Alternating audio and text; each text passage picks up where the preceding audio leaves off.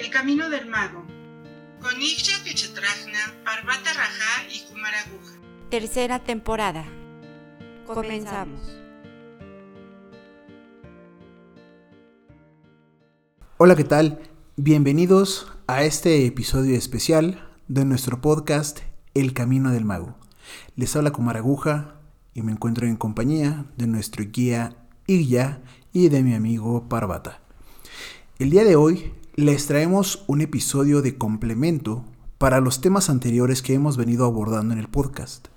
Seguimos hablando del morador del umbral y de la conciencia de masas. Al respecto, les vamos a proporcionar, o nos va a proporcionar, un dictado que nos dio el maestro Kutumi en un festival de Besak. Dentro de los maestros ascendidos, el maestro Kutumi, así como el maestro Saint Germain, eh, han fungido como tutores para nuestro guía guía eh, y son lo que pues, se conoce también como paragurú. Entonces, escuchemos estas palabras con la mente y el corazón abierto. Sea la luz en todos. Veamos. Hoy es un día bonito. Es un día con sol es un día hermoso. Sea Besak o no sea Besak. Es un día hermoso. De hecho, todos los días del transcurso de nuestras vidas son hermosos. O por lo menos, así es como yo quiero verlos. Tal vez hay gente en el mundo que desea ver los días simples, tristes y nublados.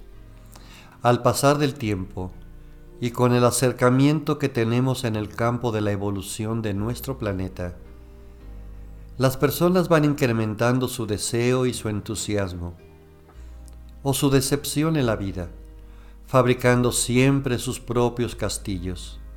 A veces fabricas castillos de arena, a veces castillos en el aire y a veces castillos de roca. Continuamente hay preguntas muy interesantes que hacen las personas en el mundo. Hay un gran movimiento de conciencia. Hay preguntas que llegan a mí continuamente y a Darjeeling. Y hoy me gustaría contestar unas poquitas de esas. ¿Por qué? Pues porque tiene que ver con lo que hoy vamos a escuchar y recibir del gran Siddhartha. La pregunta más frecuente es, ¿por qué cada vez hay más gente mala? ¿O por qué al que practica el mal le va mejor? O por lo menos eso se piensa. Y les va mejor que a los buenos que siempre les va mal. En primer lugar, ¿cada vez hay más malos? No, más bien yo diría, cada vez se abren más las bocas y las puertas de los malos. Y nos damos cuenta de que ahí, ahí están. Antes el malo era hipócrita y lo, escudaba. Y lo hacía todo en triquiñuelas. Ahora, quien es así tiene una tanta necesidad de expresar su oscuridad que lo hace. Pero no te preocupes, los malos siempre han existido, solo que ahora nos damos más cuenta de que ellos existen. El comportamiento en la maldad es parte de la evolución misma de la humanidad. Muchas veces le sale del alma ser así, pero muchas otras es un comportamiento instintivo, propio de la especie en desenvolvimiento a veces por defensa y otras por supervivencia. ¿Por qué les va mal? ¿O por qué les va bien a los malos y mal a los buenos? Pues también es fácil la respuesta. Porque el malo está tan seguro de su maldad que obtiene lo que quiere y el bueno está tan débil de creer en su bondad que se la pasa ocupado y ocupando todo su tiempo y energía en demostrarse a sí mismo que es bueno, que no se da la oportunidad de irle bien. Es simple, ¿no creen? Yo te diré ahora, si tan solo deseas ser bueno, sélo. No trates más de buscar formas en que se acomoden las cosas o que se reconozca tu forma de ser positivo y buena. Pero sobre todo, no es necesario que te convenzas a ti mismo de ello. Sélo y ya. También hay muchas preguntas basadas en el más grande miedo de la humanidad, como es el gran pánico que se tiene por el fin del mundo, puesto que se han inventado una serie de estructuras, teorías, frases, pseudo predicciones que han creado unos verdaderos paradigmas basados en el miedo y el error por todo el mundo, sí, y en toda época. La mayor parte de ellos, de estas supuestas visiones o predicciones, no son más que formas de acaparar la atención para atrapar a las personas con un motivo específico y obtener de ellos sometimiento en algunos casos, y los motivos para esto son varios. O incluso la causal puede ser para intentar abrir los ojos de lo que sucede en el mundo y crear una conciencia de amor. Las formas ahora son más fáciles. Con eso de lo que ahora le llaman mercadotecnia y el gran avance de las comunicaciones. Dales a las personas lo que necesitan, sobre todo si esto está basado en sus necesidades, o como pudiera ser para aprovecharse de sus más grandes miedos. Y con el miedo del mundo es la muerte pues todos los productores de alegorías fatalistas en el planeta se aborazan en un perfecto estudio de psicología inversa, para posteriormente crear poder y obtener posiciones, economías o tan solo motivar aspectos de vanidad y ego, y claramente mucha publicidad. Por desgracia, Muchas de estas fábulas son llevadas por mentes trastornadas, fanáticos con muy pocos estudios, buscadores de un Dios fatalista y cruel, combinado, mezclado por lo regular, ideas antiguas con nuevas. Por eso lo vemos continuamente publicado y manifestado por personas en una religión o una secta o seguidores de un pseudocientífico o metafísico, o, por Dios, cuánta ignorancia. La tierra siempre ha temblado y seguirá temblando, con predicciones o sin ellas. Seguirán hundiéndose los continentes y saliendo otros. Seguirán muriendo personas por los movimientos de la naturaleza. Y eso ha sucedido ahora como lo ha sucedido hace mil años y hace cien mil millones de años. Si esto para ti es el fin del mundo, pues entonces será el fin del mundo. Durante mucho tiempo y desde la creación del sistema solar, nuestro amado Sol ha explotado y a veces estas explosiones han tocado la Tierra. Ahora, no son las primeras veces y el primero en el mundo no ha sido destruido aún, pero si ha cambiado, ¿cómo seguirá cambiando? A fin de cuentas, esas predicciones nos llevan a una situación de pavor y por desgracia, la mayor de las veces es con tal de lograr el sometimiento de las personas. Las predicciones mayas, las predicciones de Nostradamus, las predicciones de tal o cual pueblo. Dicen por ahí las predicciones de Timbuktu. No conozco el lugar, pero suena chistoso y tienen razón. Dichas predicciones son mal interpretadas por desgracia. A fin de cuentas pareciera que solo hay que tomarlo como un paso más en la rotación del sistema solar en la galaxia a la que pertenecemos.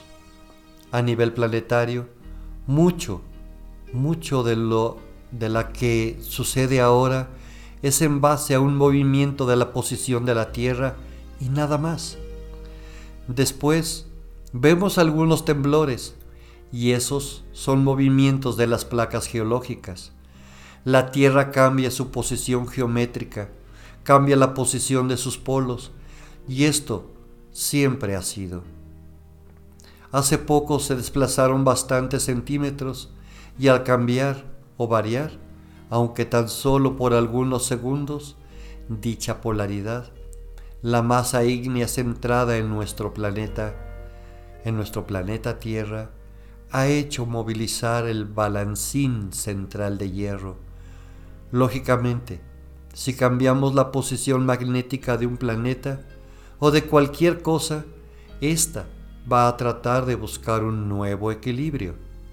Y esto es lo que está haciendo nuestro planeta ahora. Pero esos son unos continuos temblores de tierra. Busca un nuevo equilibrio. Por desgracia, a veces al momento de buscarlos, termina moviéndose más. Nuevamente, su centro de gravedad, cambiando sus polos norte y sur, y al hacerlo, se desencadenan nuevos movimientos en la Tierra y ¿sabes cuánto terminará? Cuando la Tierra esté en equilibrio y en paz, entonces dejará de moverse tanto para luego, en otro tiempo, volver a cambiar su polaridad norte y sur. Y así seguirá mientras que la Tierra esté viva y siga siendo alterada por un universo vivo, por lo que entonces volverán a hundirse continentes. Y por eso te pregunto, ¿el mundo se acaba ahí? ¿O no? El Polo Norte ha estado en otros lugares, ahora le ha tocado estar ahí, pero el Polo Norte en otras épocas ha estado a nivel de Rusia, el polo sur ha estado a nivel de Sudamérica, etc. ¿Eso qué importa? ¿Tú crees que vas a vivir tanto tiempo para observarlo? Tal vez te preocupes por tus hijos o tal vez te preocupes de tus próximas encarnaciones. Yo te podré decir que lo que sucederá tendrá que suceder. Vivirás un año o vivirás mil. ¿Cuál es el problema? ¿Cuál es el miedo si podrás volver a nacer, ya sea en este planeta o en otro? Ahora veamos otro concepto que es realmente preocupante. Lo que sí es cierto es que se está creando una conciencia de masa a nivel mundial, una conciencia destructiva y fatalista que espera una gran catástrofe mundial, ya sea en la espera de un juicio final o de un enaltecimiento del llamado despertar de la conciencia. De cualquier forma, es una conciencia co-creacional y muy aberrante que permite continuamente aniquilar conciencias. Conciencias positivas bajo el pretexto de una búsqueda de oportunidades de salvación. Siddhartha Mahashohan Gibran. Todos ellos a nivel de Shambhala están tratando de movilizar, desplazar estas situaciones y propuestas que tienen mucho auge y muy poco peso real. Y esto es un mensaje de Siddhartha como nuestro Señor del mundo. Tantas teorías basadas en miedos están fundamentando aún, aún no lo creen. Aspectos creativos que pueden ser también destructivos. Y si seguimos con esa tendencia, entonces deberemos recordar las leyes cósmicas y universales, en donde se dice que aquello que se desea se puede cumplir.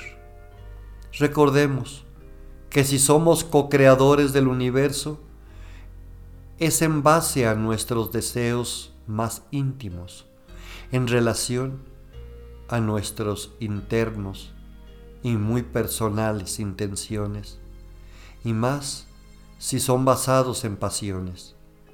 Y si juntamos esta premisa con el aspecto de que cuando muchas personas piensan en algo, en algo igual, se incrementa ese poder y se hace realidad. ¿Podemos imaginar la fuerza de creación destructiva que se puede lograr? Por eso le pedí a Illa este trabajo, para lograr que el mundo medite.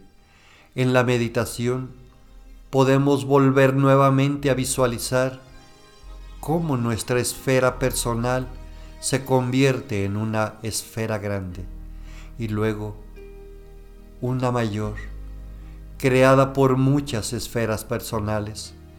Y esta sola esfera veremos que se incrementa y luego resguarda el poder de todos. Y cuando ésta ya se ha unificado en forma de cadena, se separa nuevamente cada esfera para así anidarse en el corazón de cada quien. Este es el principio básico de la cadena mágica. ¿Cuál es la diferencia entre el principio y el final? Que al principio tu esfera se sentía separada y ahora, al final tu esfera se siente unida en una cadena, unida a todas las demás. Por eso se le llama cadena mágica, además de compartir la energía y el esfuerzo de todos. Esto mismo sucede a nivel mundial cuando absurdas subreligiones o proyectos de santidad metafísica o mística promueven por los medios de comunicación que hay ahora, promueven ideas, ideas que entornan juicios, juicios que movilizan miedos y desplazan pasiones y las pasiones son las verdaderas creadoras de un universo, pero que también son las fuerzas destructivas de ese mismo universo. Recordemos que por una pasión tú logras una pareja y por una pasión tú matas a esa pareja. La pasión mueve. Podemos entonces prorrumpir en la idea de una pasión creada por miedo, sometimiento en base a una destrucción proyectada por pseudo personajes que presumen predecir la catástrofe mundial, o interpretadores vanos de pocos estudios y sobre todo de pasión mortífera, creativa y destructora, y luego empapándola en bases pseudocientíficas arrancadas de verdaderos estudios de maestros de la ciencia. Lo mismo no solo sucede para el fin de un proyecto previsto, sino para una ciudad envuelta en llamas, en catástrofe, en humillación, en pobreza, en hambre, en contaminación. Somos productores de nuestros propios arquetipos de vida. Somos productores de nuestras posiciones como seres humanos en un país, en una nación. Lo conviertan en un lunar negro en la leche o una gota de leche en un balde oscuro. Junto a lo anterior, he de decir que se ha llegado a tal posición de crítica y convencimiento en toda la población del planeta hasta el punto de facilitarle e inocularle la propensión de obtener sus necesidades pasionales que los dominan, tanto para esta población, para este país y para todo el mundo. Luego viene a su razón lucha de clases, lucha de poderes, con sus racismos, radicalismos sexuales y tantas posiciones anómalas. Todo esto está destruyendo también a nuestro planeta. Al principio de este año se pidió por el gran maestro Saint Germain que se proyectara una visión para cuidar a los centros de la libertad, para no ser atacados. Esto está vigente y muy buscado por ciertos grupos que intentan derrocar a otros en el poder, que intentarán lesionar símbolos de la libertad. Sabemos que Liberty es la madre espiritual de Saint Germain. Ella será agredida con tal propósito de romper verdaderos centros espirituales, a los cuales el mundo les llama núcleos de la imagen de la libertad. Y les diré que hay varios. Tenemos desde la Estatua de la Libertad, el ángel de Justina, la imagen en Francia de su arco del triunfo. Tenemos tantos núcleos de libertad símbolos de libertad en el mundo, que estos grupos tratarán de hacer algo agresivo, ya que siguen queriendo crear núcleos de miedo, para luego crear sometimientos y pasiones obscuras, grupos de personas que continúan con la necesidad mortífera de aceptar las predicciones de una destrucción.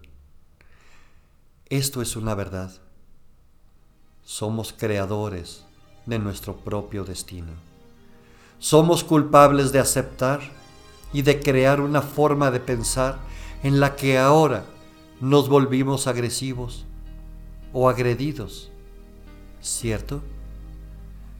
Y vamos a la escuela y vamos a golpear a otros niños porque sentimos que es la necesidad de querer ser más fuerte o caminan por la calle presumiendo gran prepotencia, o viendo feo a los demás, porque ellos tienen miedo, esas personas tienen miedo de ser agredidas por esas personas y antes de serlo, sobreponen una posición o máscara de maldad que termina siendo maldad real, no para el mundo, sino para su propio corazón. Y así entran en el mismo juego de aquellos sometidos. Este día he querido hablar de esto porque se acercan momentos difíciles, no por un cambio de vibración, no por un cambio de planeta destruido por un Dios, no, sino por la destrucción de la humanidad por la misma humanidad. En base al sometimiento de sus miedos creados por sus propias necesidades, que son fundamentadas por la misma humanidad. Esto a fin de cuentas terminará en que todos ustedes serán perdedores cuando intentaron desear ser ganadores y mantener su supuesto poder. La humanidad sí se puede ser destruida, pero no por Dios, sino por ustedes mismos. Espero que la luz del entendimiento de Siddhartha los llene hoy y luego tal vez podamos simplemente sonreír para tratar de no esperar lo esperado porque debemos por último recordar las palabras de Saint Germain. Nadie ha escrito en piedra las predicciones, solamente la humanidad lo hace. Todo está escrito en el aire y por lo tanto todo se puede cambiar. Que la luz los bendiga y que el camino sea franco el día de hoy. Para ustedes, Maestro Kutumi Lal Tsing.